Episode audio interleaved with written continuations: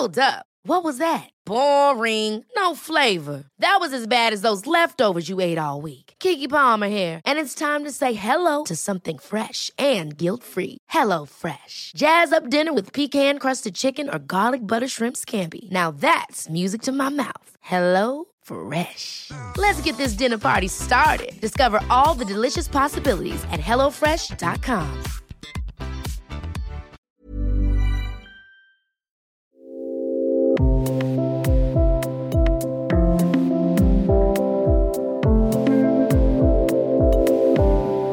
Wie geht richtig guter Yoga-Unterricht? Ihr habt's geahnt, gute Yogalehrerinnen fallen nicht vom Himmel, nein, das Handwerk will gelernt werden und zwar von den Besten.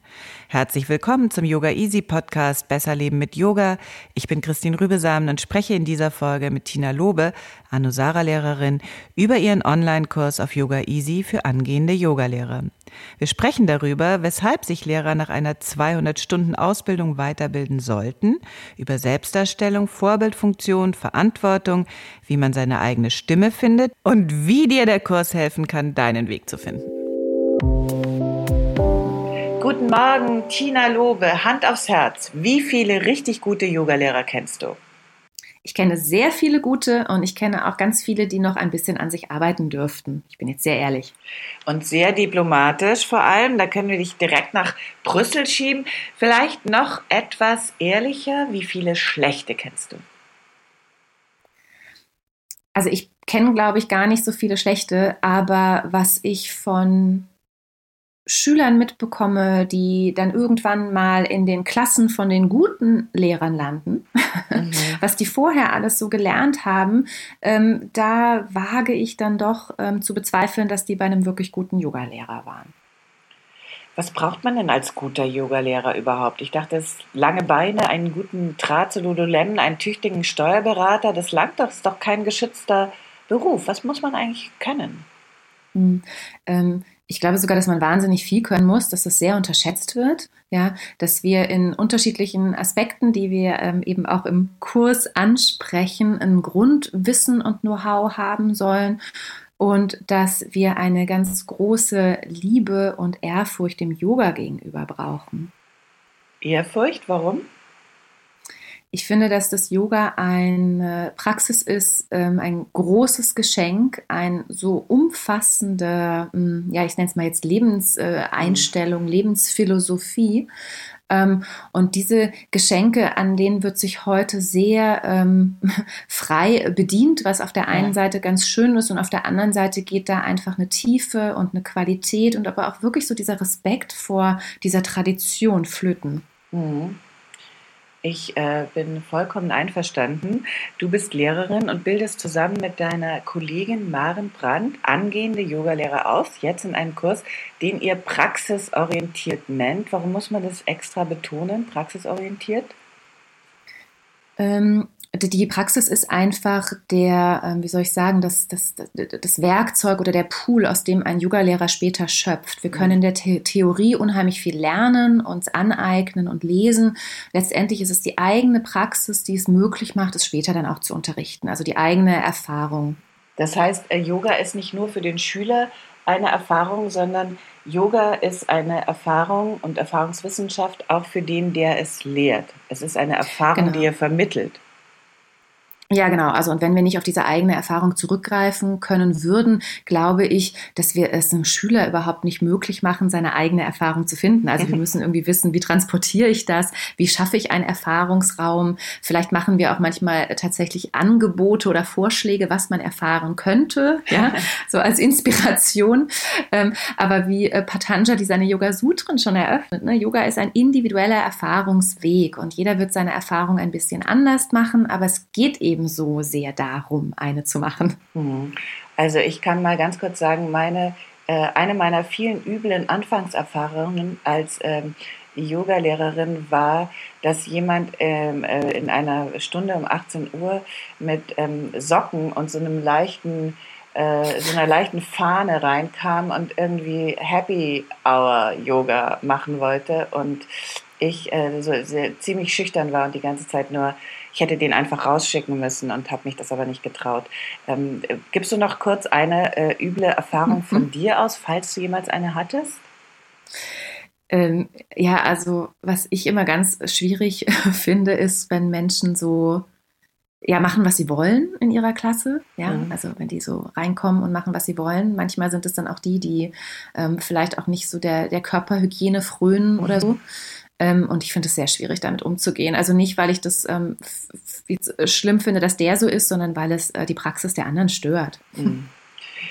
Euer Kurs, für wen ist der und für wen ist der nicht? Ähm, er ist für alle, die eine 200 Stunden Yoga-Ausbildung hinter sich haben, also einfach schon eine Basis, ein Basiswissen mitbringen ähm, und sich ähm, weiterbilden möchten, vielleicht einfach hier und da ein bisschen an sich üben und ähm, sich weiterentwickeln. Und es ist nicht für diejenigen, die jetzt schon seit äh, 20 Jahren oder so im Yoga vorhanden sind. Also die können sich das natürlich sehr, sehr gerne äh, aus Neugier anschauen, aber die werden wahrscheinlich nicht mehr ganz so viel mitnehmen. Also wirklich für die, die neu sind und sich auf dem Markt irgendwie ihren Platz äh, schaffen wollen.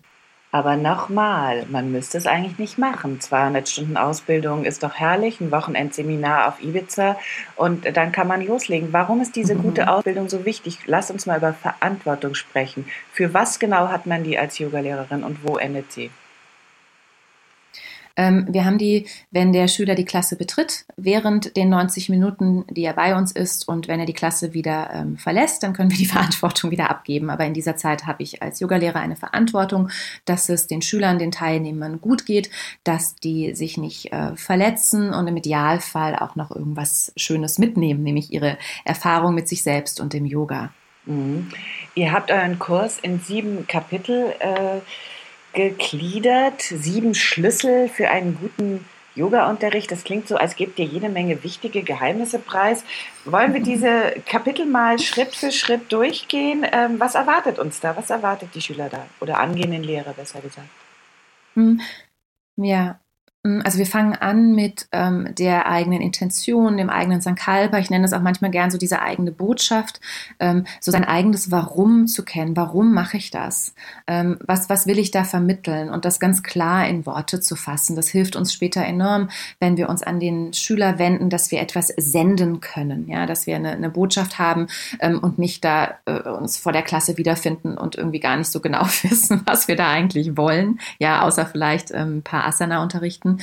Und ähm, aus diesem sehr persönlichen Einstieg gehen wir dann in so ein bisschen pragmatischere Dinge wie eine richtige Abfolge von Stellungen. Was macht da Sinn? Was ist ein gutes Sequencing? Stimmig für den Körper? Ähm, wir beschäftigen uns ein ganz, ganz kleines bisschen mit der Anatomie. Also es ist so ein weites Feld, dass wir das wirklich nur kurz anreißen, aber eben, wie ich finde, versucht sehr einfach und doch gut umzusetzen, dass es den Angehenden oder den Lehrern hilft, ähm, ihre Schüler da sicher in den Klassen durchzuführen.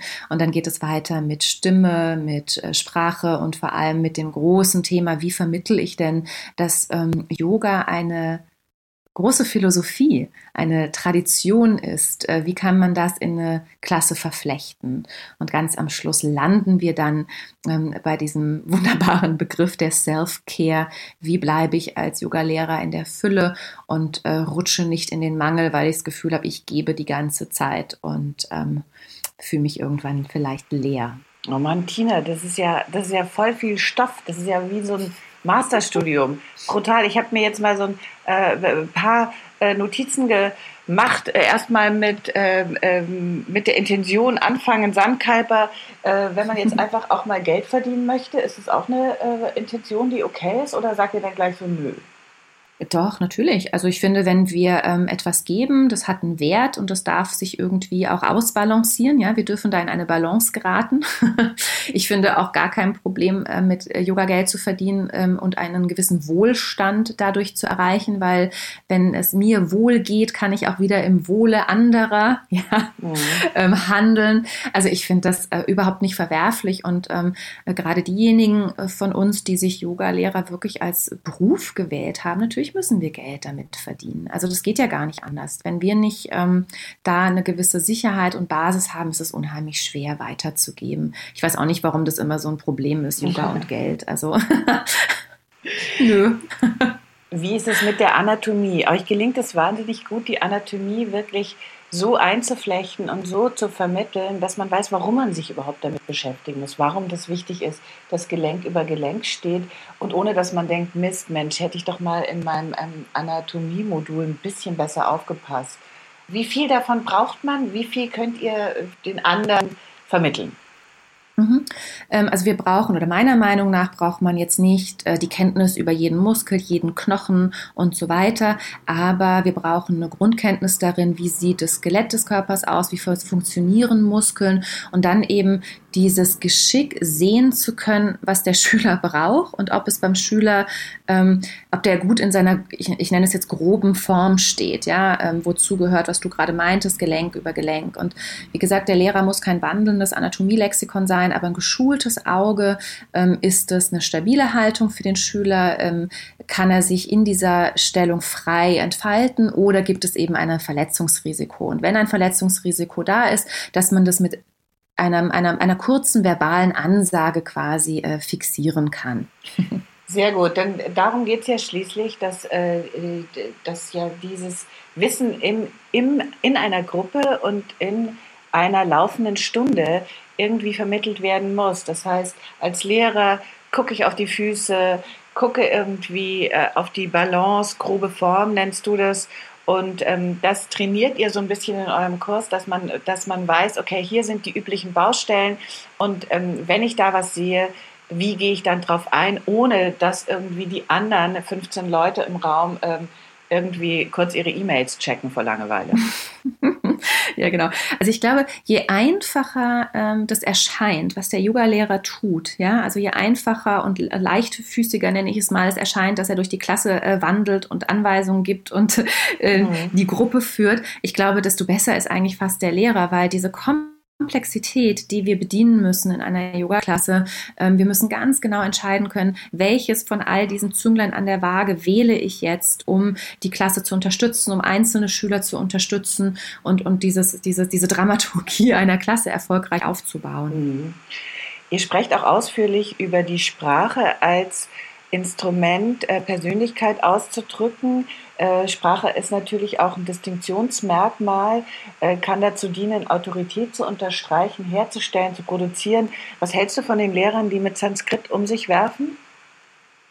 Ähm, das macht gar keinen Sinn, wenn der Schüler das nicht versteht. Also ich finde Sanskrit eine also es ist, es ist toll, es gehört zum Yoga. Ich finde auch, man kann es in einer Klasse immer mal wieder hier und da fallen lassen, aber wir müssen unseren Teilnehmern das auch beibringen. Also dann sage ich vielleicht mal den ähm, Sanskrit-Name einer Stellung und wenn ich weiß, okay, es weiß aber nur die Hälfte, was das bedeutet, dann nehme ich halt den deutschen oder englischen Begriff dazu. Ähm, mhm. Es geht ja nicht um mich, dass ich äh, meine, mein Wissen, meine Kenntnis nach außen ähm, demonstriere, sondern es geht darum, was dient der Gruppe und was dient dem Schüler. Aber ist es nicht auch wahnsinnig schön? Ich widerspreche einfach mal. Ich liebe nämlich Sanskrit ich liebe es, wenn Sanskrit genauso wie, äh, wie Latein in der Kirche, äh, wenn Sanskrit ja. uns einfach äh, alleine durch den Klang daran erinnert, dass wir es hier mit einer äh, Jahrtausenden alten Technik zu tun haben. Ich liebe Sanskrit auch, aber du hast mir gar nicht widersprochen, weil ähm, ich finde es auch schön, Sanskrit einzuführen und zu fügen, aber eben in dem Sinne, dass der Schüler das nachvollziehen kann. Ja, also ähm, ich finde, man kann es ja peu à peu immer wieder fallen lassen und hier mal und da mal. Und es gibt auch Pausen in einer Klasse, äh, lass es die berühmte Stellung des Kindes sein, wo man vielleicht auch was aus Sanskrit sagen könnte, aber den Inhalt erklärt. Ja, ohne dass man jetzt lange referiert. Also auch das muss wieder kunstfertig passieren, ja. Aber ich finde es auch wunderschön. Was hältst du von den Lehrern, die äh, am Anfang der Stunde äh, sich so eine Sutra rausgreifen und dann, also bis auch, äh, es hält die stärkste Hüfte nicht aus, äh, also bis zu 20 Minuten dann einen äh, recht verklemmten Bezug zum 21. Jahrhundert herstellen? Hm. Ja, die Frage wäre dann, warum macht er das? Ja, also ich, ich, würde das wirklich tatsächlich gerne tun, äh, traue mich das viel zu selten, wenn mir sowas passiert ist, zum Lehrer zu gehen und zu sagen, warum hast du das gemacht? Was war deine Intention? Und hat, hast du das Gefühl, es hat dem, dem Schüler, hat der Klasse geholfen? Fanden die das irgendwie gut? Ähm, ich glaube, es macht jetzt in so ganz normalen Klassen, die wir so tagtäglich, ähm, äh, in unserem Fall da vielleicht in Berlin äh, geben, überhaupt gar keinen Sinn. Es ist bestimmt schon schön, mal Bezug auf den Sutra zu nehmen. Und dann sollte es eben einen Bezug zur Praxis haben, einen Bezug zu unserem Leben, zu unserem Alltag. Und wie gesagt, ich betone das gerne nochmal, es geht halt einfach nicht darum, eine Yoga-Klasse als äh, Plattform zur Selbstdarstellung zu nutzen. Schade. Schade eigentlich, ne? Mist, ey. Wäre so schön. Wäre, ich meine, manche Yoga-Lehrer fahren damit auch super. Ja, ja und wäre dann äh, herrlich. ist es dafür auch gut. Es ist ja eben auch so vollkommen ungeschützt. Man kann ja wirklich sagen, was man will und man kann dann herrlich äh, missionieren. Wie fühlst du dich eigentlich als Vorbild? Du machst es jetzt auch schon äh, jahrzehntelang und äh, diese, dieses äh, Vorbild sein als Yogalehrer ist ja auch ein Thema, mit dem sich angehende Yoga-Lehrer auseinandersetzen mm. sollten. Wie viel Persönlichkeit ist okay? Wie viel brauche ich, um überhaupt äh, äh, zu überleben in, in dieser Branche? Und wann ist es zu viel?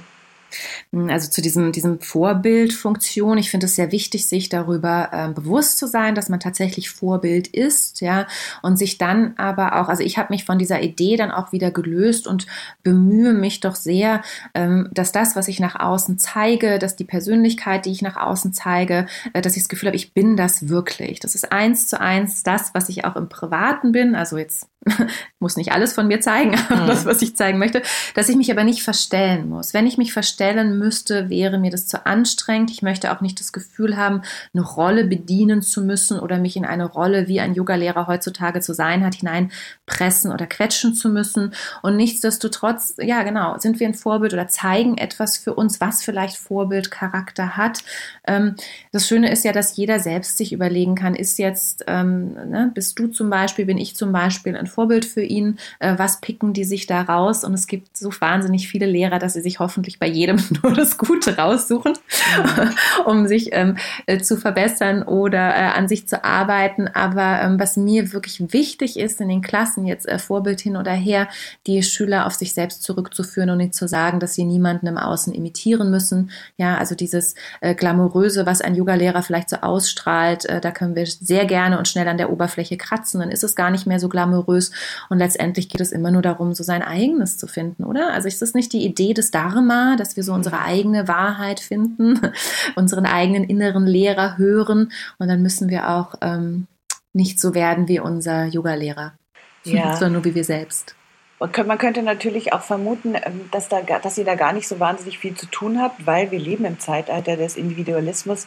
Jeder hält sich für einzigartig und ja. äh, findet sowieso seinen Weg und sich selbst am allertollsten. Aber sagen wir mal, jemand tut das jetzt wirklich nicht und findet mhm. sich wirklich ganz und gar durchschnittlich. Ihr helft ja den angehenden Lehrern herauszufinden, das, was ihn unverwechselbar macht. Kannst du das nochmal sagen, wie ihr das schafft? Mhm. Ähm, jeder hat eine Erfahrung im Yoga gemacht, die ihm so viel bedeutet hat, dass er gesagt hat, ich gehe den Schritt und werde Yogalehrer. Und diese Erfahrung ähm, zu notieren oder zu verbalisieren, ist meiner Meinung nach der, der Schritt, einzigartig zu werden. Mhm. Ja, ähm, in der tantrischen Philosophie geht es ja auch eigentlich darum, dass wir erkennen, dass wir hm, eine individuelle, einzigartige Vervielfältigung des Höchsten sind. Das heißt, am Schluss sind wir doch wieder alle eins, ja, nur vielleicht individuelle, in individueller Ausdrucksform. Ähm, und das macht eine Herangehensweise an den Schüler ja auch eine ganz andere, weil wir einfach anerkennen, dass wir uns alle auf einer Ebene befinden, dass wir alle, alle, alle im gleichen Boot sitzen und es nicht darum geht, sich in irgendeiner Form hervorzuheben, sondern vielleicht einfach nur ein ganz bestimmten Aspekt oder Wert dieses Höchsten oder des Yogas ähm, zu vermitteln. Ja, es ist jetzt natürlich herbe. Äh, ich dachte, in sieben äh, Schritten zum Osho des 21. Jahrtausends, wer das erwartet, ist dann bei euch falsch im Kurs? Äh, ja. ich sag's also, ja. Also wir, wir sagen dir nicht, wie du der nächste Rock-Pop-Star des Yogas werden kannst, wie du auf jeden Fall dein Ego polieren wirst und auf jedem Festival die großen Räume und Bühnen füllen. Das sagen wir dir nicht.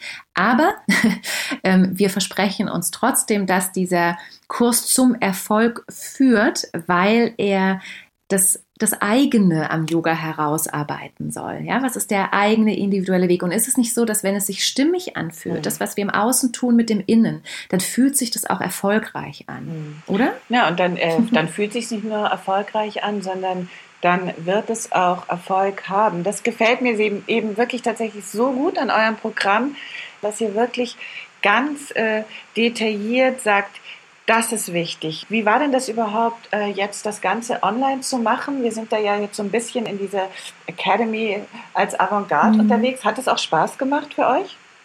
Ähm, ja, also das, das, was eigentlich am meisten Spaß macht, ist ja diese Herausforderung anzunehmen, mhm. das in einer anderen Form zu vermitteln. Und das ist vielleicht auch ähm, genau das ein oder andere braucht, um es richtig zu vermitteln. Also wir, ähm, uns hat es großen Spaß gemacht. Es war eine große Herausforderung. Es war auch ein bisschen anstrengend, ja, weil wir uns schon echt Mühe gegeben haben. Wir wollten das schon irgendwie optimal umsetzen. Und trotzdem freuen wir uns auch sehr, sehr, sehr über Feedback. Also es ist einfach ein neuer Bereich und der darf wachsen und der darf sich verbessern und der darf feiner werden, meiner Meinung nach. Obwohl ich finde, was äh, Yoga Easy da bisher alles schon auf die Beine gestellt hat, so ziemlich großartig. Also mal kurz Lobhudelei, ne?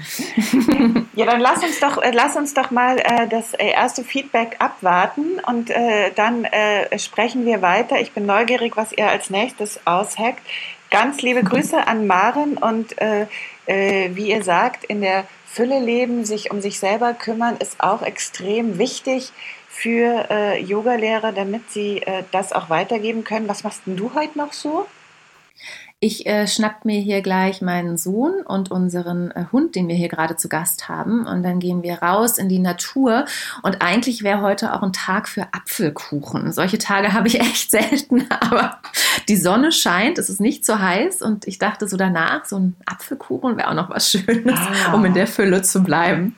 Äh, ja. Ist jetzt nicht ganz so yogisch, ne? Also ich werde den auch nicht nur mit Vollkornmehl machen, sondern so, dass er wirklich, wirklich schmeckt. Ah, köstlich. Köstlich, ja. köstlich. Also da ähm, äh, würde ich sozusagen ähm, im und online ähm, auch ein Stück äh, einfordern wollen. Alles Tina, vielen Dank und ähm, bis ganz bald. Bis ganz bald. Danke dir. Bye, bye. Tschüss. Alle Details zu diesem Premium-Online-Kurs, in dem ihr in sieben Videolektionen alles lernt, was ein richtig guter Yoga-Lehrer wissen muss, findet ihr auf academy.yogaeasy.de.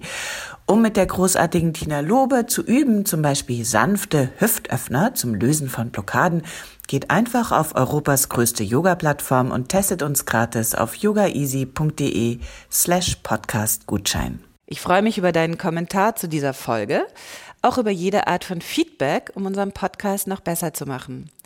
Und damit sich das für dich auch lohnt, bekommst du von uns einen Gratis-Monat Online-Yoga geschenkt, wenn du bei iTunes eine Rezension hinterlässt und uns dann eine E-Mail schickst mit einem Screenshot deiner Rezension und zwar an support at yogaeasy.de. Vergiss nicht, den Podcast zu abonnieren bei Stitcher, Soundcloud, iTunes oder Spotify. Bye bye.